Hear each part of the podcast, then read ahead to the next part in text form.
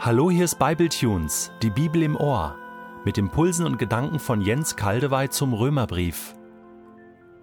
Ich lese in der neuen Genfer Übersetzung Römer 8, die Verse 12 bis 17. All das, liebe Geschwister, verpflichtet uns, aber nicht unsere eigene Natur gegenüber, so als müssten wir unser Leben von ihr bestimmen lassen. Wenn ihr euer Leben von eurer eigenen Natur bestimmen lasst, müsst ihr sterben. Doch wenn ihr in der Kraft von Gottes Geist die alten Verhaltensweisen tötet, werdet ihr leben. Alle, die sich von Gottes Geist leiten lassen, sind seine Söhne und Töchter. Denn der Geist, den ihr empfangen habt, macht euch nicht zu Sklaven, so dass ihr von neuem in Angst und Furcht leben müsstet, er hat euch zu Söhnen und Töchtern gemacht, und durch ihn rufen wir, wenn wir beten, aber Vater. Ja, der Geist selbst bezeugt es uns in unserem Innersten, dass wir Gottes Kinder sind. Wenn wir aber Kinder sind, sind wir auch Erben. Erben Gottes und Miterben mit Christus. Dazu gehört allerdings, dass wir jetzt mit ihm leiden. Dann werden wir auch an seiner Herrlichkeit teilhaben. Im ersten Teil von Römer 8 war bereits elfmal vom Geist Gottes die Rede und hier wird er wieder viermal erwähnt. Die Gabe des Heiligen Geistes ist ein Glied in einer Kette von Ereignissen, die ab Römer 1 beschrieben wurde. Schauen wir sie uns nochmal kurz an. Gott schuf die Welt und darin den Menschen in einer großen Nähe zu ihm, als sein Ebenbild, als sein Gegenüber. Der Mensch antwortete aber mit Misstrauen und mit Rebellion und trennte sich von Gott ab. Er fiel in Sünde, in die Trennung. Dadurch veränderte sich sein Wesen so stark, dass er nicht mehr in der Lage war, die Gebote Gottes in Liebe zu erfüllen und sein Leben auf Gott auszurichten. Gott gab den Menschen dahin, ließ ihn seine Wege gehen, hörte aber nicht auf, ihn zu lieben und zu suchen. Er sandte seinen Sohn und legte unsere Sünde auf ihn und verurteilte ihn an unserer Stelle. Dadurch erhielt der Mensch die Möglichkeit, durch Glauben, durch ein Vertrauen auf diese Tat Gottes, die völlige Vergebung der Sünden zu empfangen, den Freispruch Gottes. Dieser Freispruch Gottes ist gleichsam ein neues Schöpfungswort. Integraler Bestandteil dieses Schöpfungswortes ist der lebendig machende, kraftvolle Geist Gottes, der das fertigbrachte, was das Gesetz nicht konnte, die schreckliche Wesensveränderung des Menschen umzukehren und wieder auf Gott auszurichten. Davon hat Paulus geredet im ersten Teil von Römer 8 und davon redet er auch hier. Aber jetzt erklingt ein neuer Ton. Wir spüren eine Ermahnung. Liebevoll und zart ist sie, ja, aber auch ernst. All das, liebe Geschwister, verpflichtet uns, aber nicht unsere eigene Natur gegenüber, so als müssten wir unser Leben von ihr bestimmen lassen. Wenn ihr euer Leben von eurer eigenen Natur bestimmen lasst, müsst ihr sterben. Doch wenn ihr in der Kraft von Gottes Geist die alten Verhaltensweisen tötet, werdet ihr leben. Was heißt das? Dieser Geist Gottes, der jetzt in unserem Leben ist, bietet uns neue Möglichkeiten. Aber er programmiert uns nicht. Er zwingt uns nicht, er macht uns nicht zu heiligen Robotern. Hier läuft nichts automatisch ab, sondern er leitet uns. Alle, die sich von Gottes Geist leiten lassen, sind seine Söhne und Töchter. Luther übersetzte noch, die der Geist Gottes treibt, die sind Gottes Kinder. Das ist mit heutigem Sprachverständnis keine gute Übersetzung mehr, weil das Wort treiben für uns heute nach Gewalt und Zwang klingt. Der Heilige Geist leitet, er treibt nicht, er verwendet keine Peitsche, er wirbt um uns. Er zieht uns sanft in die richtige Richtung.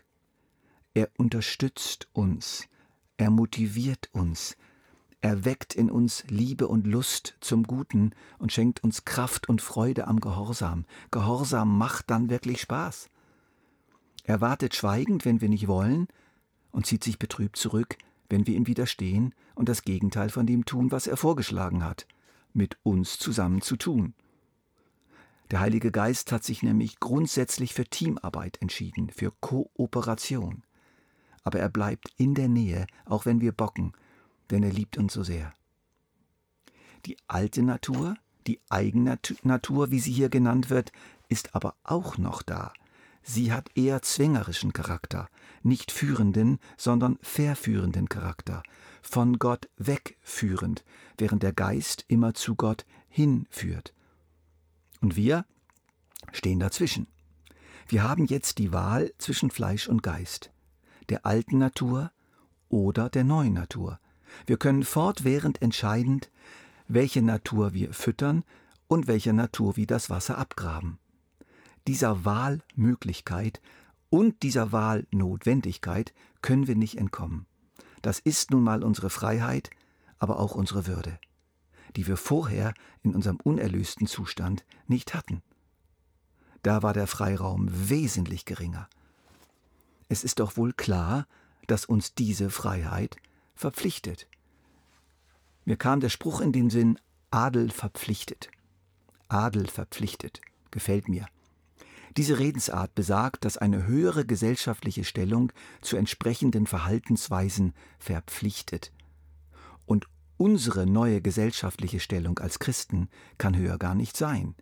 Wir gehören zum himmlischen Adel. Unverdient aus reiner Gnade. Dabei sind wir nicht etwa verarmte Adelige, die nur noch den Titel haben, sondern wir sind Adelige mit einem Zugang zu den fürstlichen Schätzen, versorgt mit allem, um standesgerecht zu leben. Der Allerhöchste ist unser Lehnherr und wir sind seine Ritter, jawohl.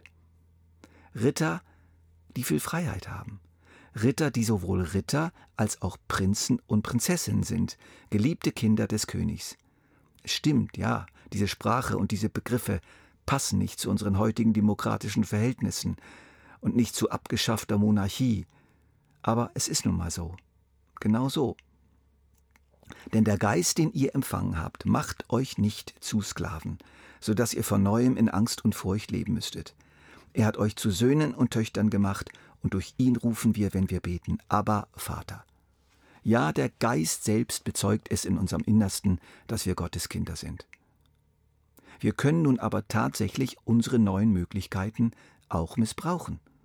Wir können tatsächlich wieder verlorene Kinder werden, die weggehen vom Vaterhaus, vom Königshaus, immer weiter weg und all das, was wir erhalten haben, missbrauchen und verschwenden. Wir haben tatsächlich diese Freiheit in den Worten von Paulus, wenn ihr euer Leben von eurer eigenen Natur bestimmen lasst, müsst ihr sterben. Der Schreiber des Hebräerbriefs sagt das so. Eines steht fest, wenn einem Menschen einmal die Augen für die Wahrheit geöffnet wurden und er die Gnade kennengelernt hat, die Gott schenkt, wenn er Anteil am Heiligen Geist erhalten und Gottes wunderbares Wort und die Kräfte der kommenden Welt kennengelernt hat und sich dann bewusst von Gott abwendet, ist es unmöglich, ihm erneut zur Umkehr zu verhelfen.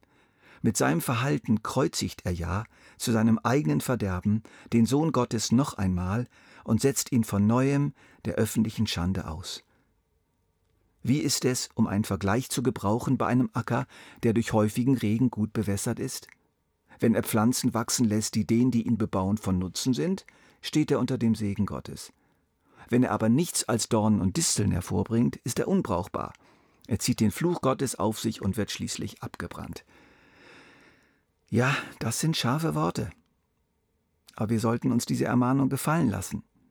Aber sie hat nichts damit zu tun, dass wir nun wieder voller Angst einem perfekten Gesetzesgehorsam nachjagen müssten. Nein, es hat mit der Beziehung zu unserem Vater im Himmel durch den Heiligen Geist zu tun. Würgen wir diese Beziehung ab oder lassen wir sie wachsen? Es lohnt sich über alle Maßen, sie wachsen zu lassen, indem wir aufmerksam auf das Ziehen des Heiligen Geistes achten und ihm nachgeben. Denn wenn ihr in der Kraft von Gottes Geist die alten Verhaltensweisen tötet, werdet ihr leben. Wenn wir Kinder sind, sind wir auch Erben, Erben Gottes und Miterben mit Christus.